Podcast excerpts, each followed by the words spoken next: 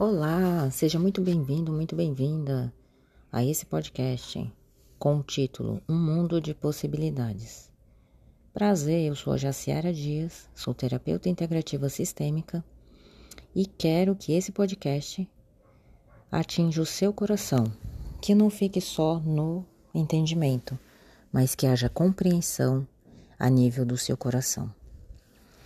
Algumas pessoas vivem no mundo vivem nesse mundo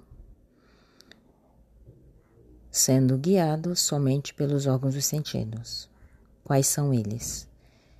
Ver, ouvir, sentir, degustar e tocar. É isso que faz sentido para eles para viver. É como Tomé, discípulo de Jesus, que só acreditava no que ele via e tocava, e segue a vida guiada pelos seus sentidos.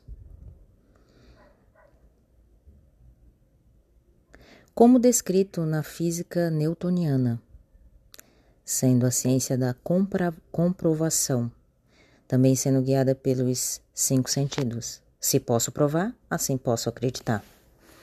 Já outras pessoas que se desafiam a se descolarem da física newtoniana e dos órgãos dos sentidos, vivem como assim vou chamar de um mundo paralelo que é o mundo das possibilidades, que é também intrínseco do ser humano, assim como os seus sentidos. Esse mundo paralelo, ou mundo das possibilidades que vos falo, são um mundo onde você é guiado pelos seus pensamentos, sentimentos, emoções energia magnética. Esse mundo das possibilidades é estudado pela física quântica e também pela psicologia positiva. Esse mundo está descrito também na Bíblia, com várias passagens, como está escrito em Provérbios 23, 7, como em Mateus, tudo que pedires acreditando é, chegará até você.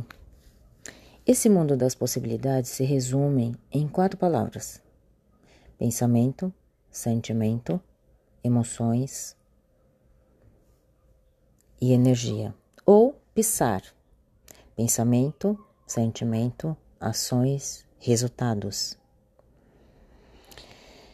É, toda, tudo começa pelas ideias que você tem na sua mente, que passam na sua mente, né? Isso foge dos sentidos em primeiro plano porque depois você pode usar os sentidos para de fato ver a sua realização concreta.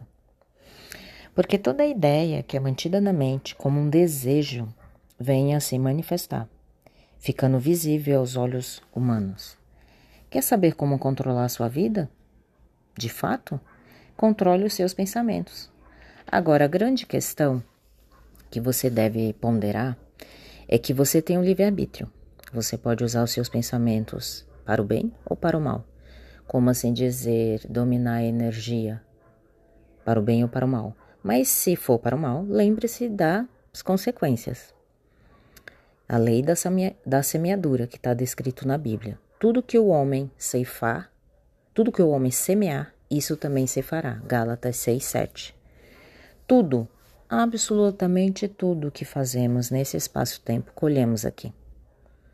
Gosto da comparação da mente humana como um grande campo fértil a ser cultivado com sementes, onde o agricultor escolhe para plantá-las.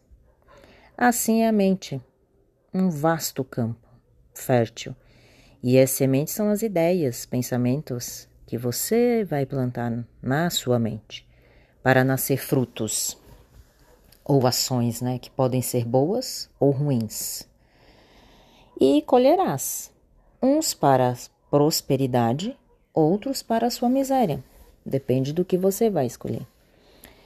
E são necessários o máximo de cuidado e vigilância no cultivar esses pensamentos em sua mente, porque podem ser pensamentos repetitivos de ciclos anteriores que você viveu, lá com seus pais, no seu ambiente em que você foi exposto, que você ouviu e, e você, você ouviu e viu usando seus órgãos dos sentidos e que chegaram a internalizar na sua mente subconsciente.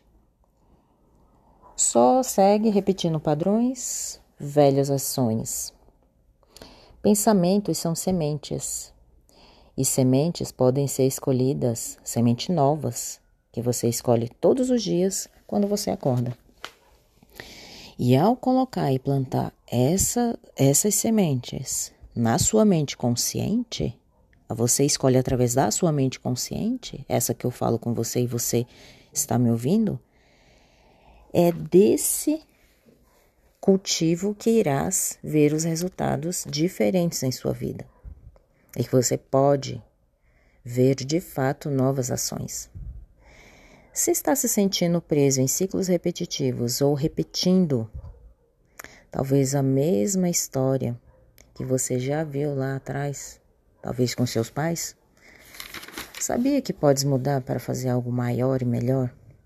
Talvez você até sinta no seu coração que você de fato vê, tá, está nesse mundo para realizar algo ma maior, algo grandioso. E se faz sentido para você? E se você sente tudo isso em seu coração? Procure seguir as instruções de comunhão com Deus. Escolha todos os dias uma hora tranquila, de preferência perto da natureza, e converse com Deus em pensamento, para se conectar com a fonte de vida. E se por um acaso, na consistência desse processo, achar que precisa de ajuda, Deus também capacitou homens para, de fato, ser, ajudar outros seres humanos. E em algum aspecto da sua vida, se você precisa de ajuda, peça ajuda profissional.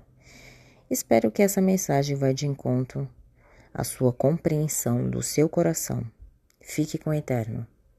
Beijos.